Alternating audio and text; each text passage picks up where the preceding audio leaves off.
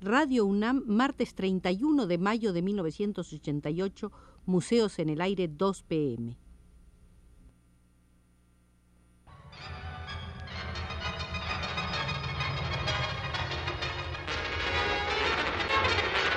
Radio UNAM presenta Museos en el Aire. Un programa a cargo de Raquel Tibol, quien queda con ustedes.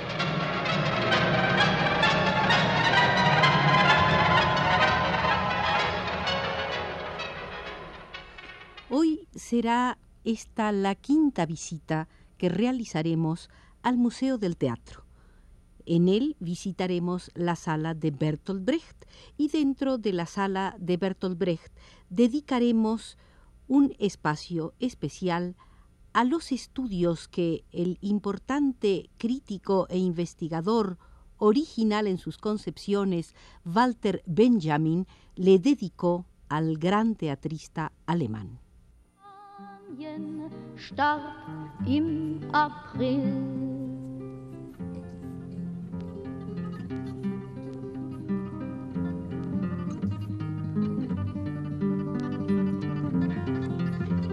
¿Qué es una pieza didáctica?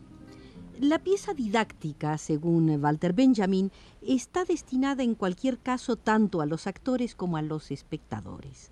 La pieza didáctica se diferencia esencialmente como caso especial porque la peculiar pobreza de la tramoya simplifica y acerca el intercambio del público con los actores, de los actores con el público.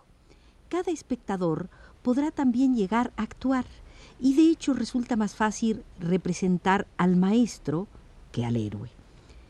En la primera versión de El vuelo de los Lindbergh, que se publicó en una revista ilustrada, el aviador figuraba todavía como héroe. Dicha versión estaba destinada a su glorificación. La segunda versión surge, lo cual es muy instructivo, gracias a una corrección de Brecht. ¿Qué regocijo no recorrió ambos continentes en los días que siguieron a este vuelo?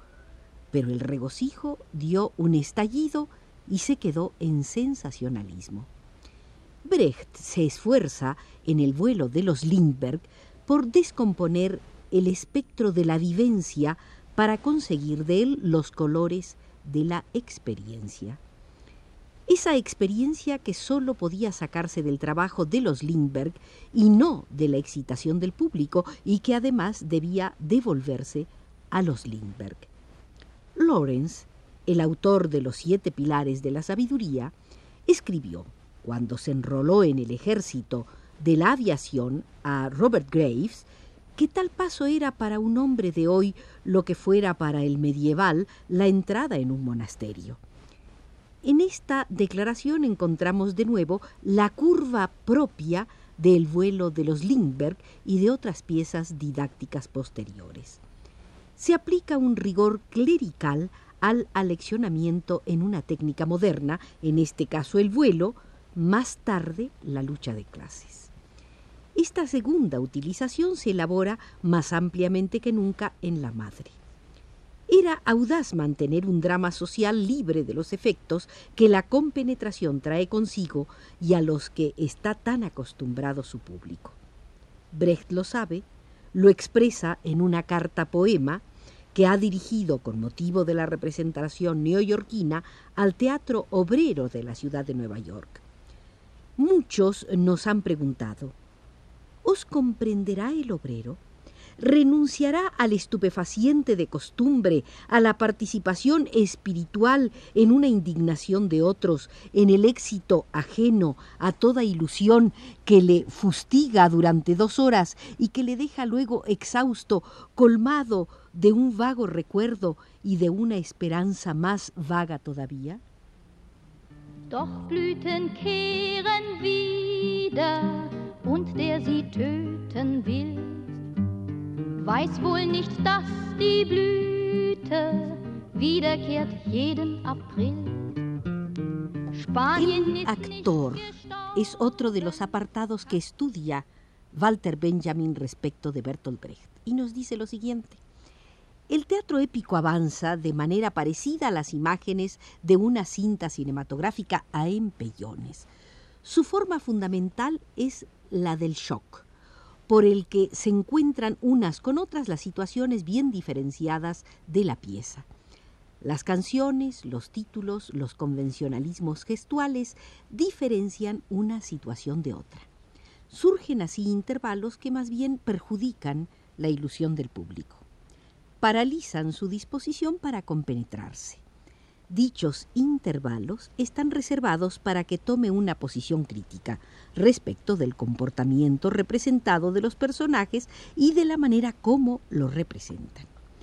En lo que concierne a la manera de representar, el cometido del actor en el teatro épico consiste en probar con una actuación que mantiene la cabeza fría.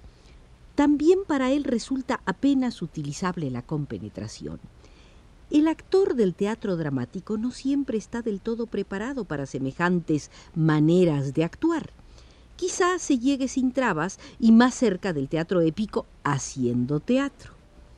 Brecht dice, el actor debe mostrar una cosa y debe mostrarse a sí mismo.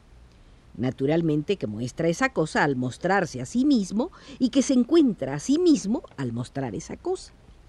Aunque los dos cometidos coincidan, no deben coincidir de tal modo que la contraposición o diferencia desaparezca. En otras palabras, el actor tiene que reservarse la posibilidad de salirse de su papel artísticamente. No debe dejarse quitar la posibilidad de que en el momento dado hacer el papel de pensante sobre su papel. No sería justo que nos sintiésemos en dicho momento remitidos a la ironía romántica, tal y como la maneja, por ejemplo, Tic en El gato con botas. Esa ironía no tiene una finalidad didáctica en el fondo acredita únicamente la información filosófica del autor presente siempre cuando está escribiendo la pieza. Puede que al final sea también el mundo un teatro.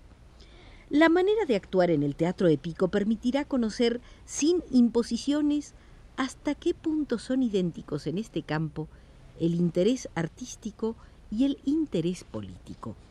Pensemos en el ciclo brechtiano terror y miseria del Tercer Reich. Es fácil percatarse de que la tarea que le incumbía a un actor en el exilio de hacer de hombre de la SS o de miembro del Tribunal del Pueblo significa sin duda algo muy distinto para un buen padre de familia que la de encarnar el don Juan de Molière. El primero difícilmente podrá considerar la compenetración como un procedimiento adecuado que compenetrarse con los asesinos de sus compañeros de lucha le resultará imposible. Otro modo de representar más distanciado se convertiría en casos semejantes en un nuevo derecho y tal vez en éxito especial. Este modo sería el épico. Eh, también aborda Walter Benjamin el teatro en el podio y nos dice lo siguiente. ¿Qué es lo que tiene que hacer el teatro épico? Es algo que puede definirse desde el concepto de la escena con mayor facilidad que desde el concepto de un drama nuevo. El teatro épico hace justicia a una circunstancia a la que se ha prestado una atención menguada. Se trata de que se haya cegado la orquesta.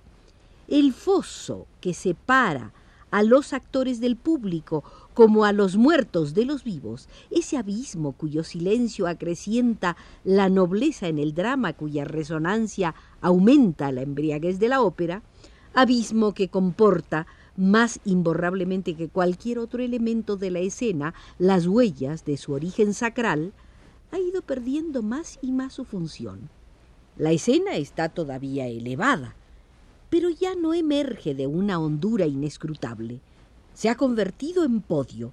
La pieza didáctica y el teatro épico son una tentativa de instalarse en ese podio. Und das rote Heer am Ebro, rumbala, rumbala, rumbala, Überschritte nach dem Fluss, hi Carmela, hi Carmela. Überschritte nach dem Fluss, hi Carmela, hi Carmela. El teatro épico es gestual.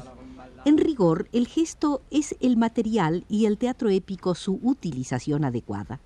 Si damos a esto vigencia, se plantean de por sí dos cuestiones. En primer lugar, ¿de dónde toma el teatro épico sus gestos?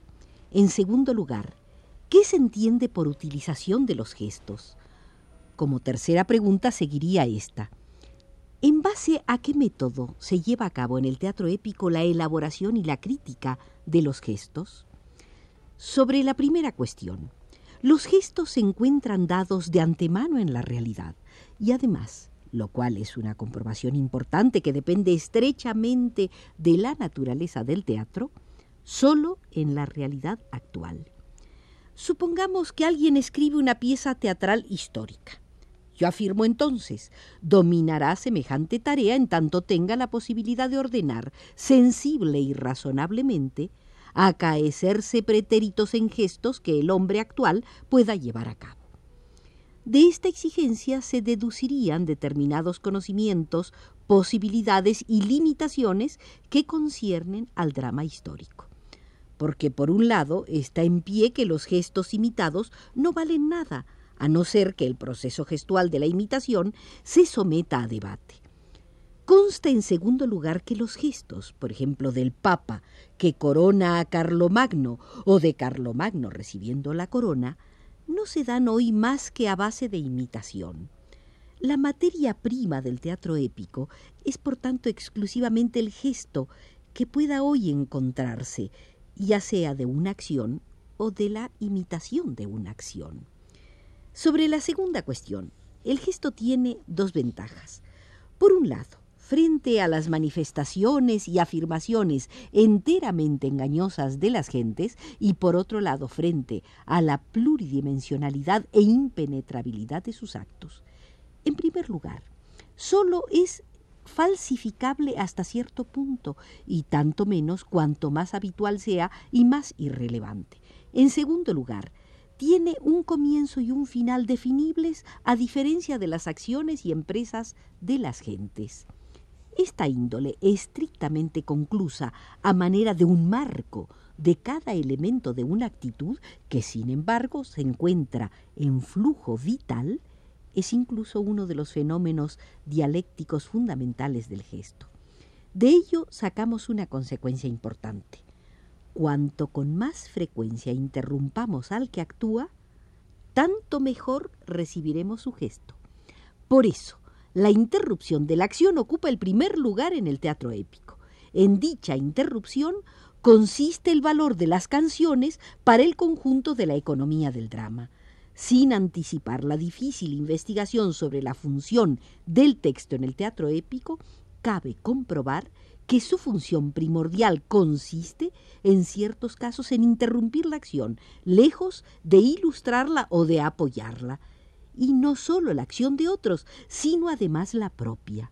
El carácter retardatario de la interrupción, el carácter episódico del encuadramiento, son los que hacen que sea épico el teatro gestual. Habría que seguir exponiendo a qué proceso se somete en la escena una materia prima preparada de tal guisa, los gestos.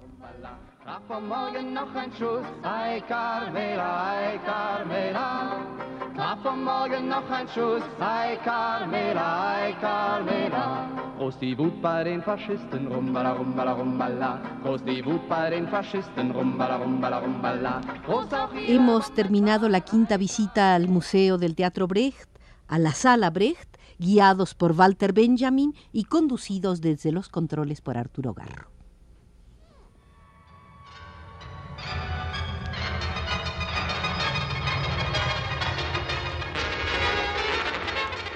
Radio UNAM presentó Museos en el Aire.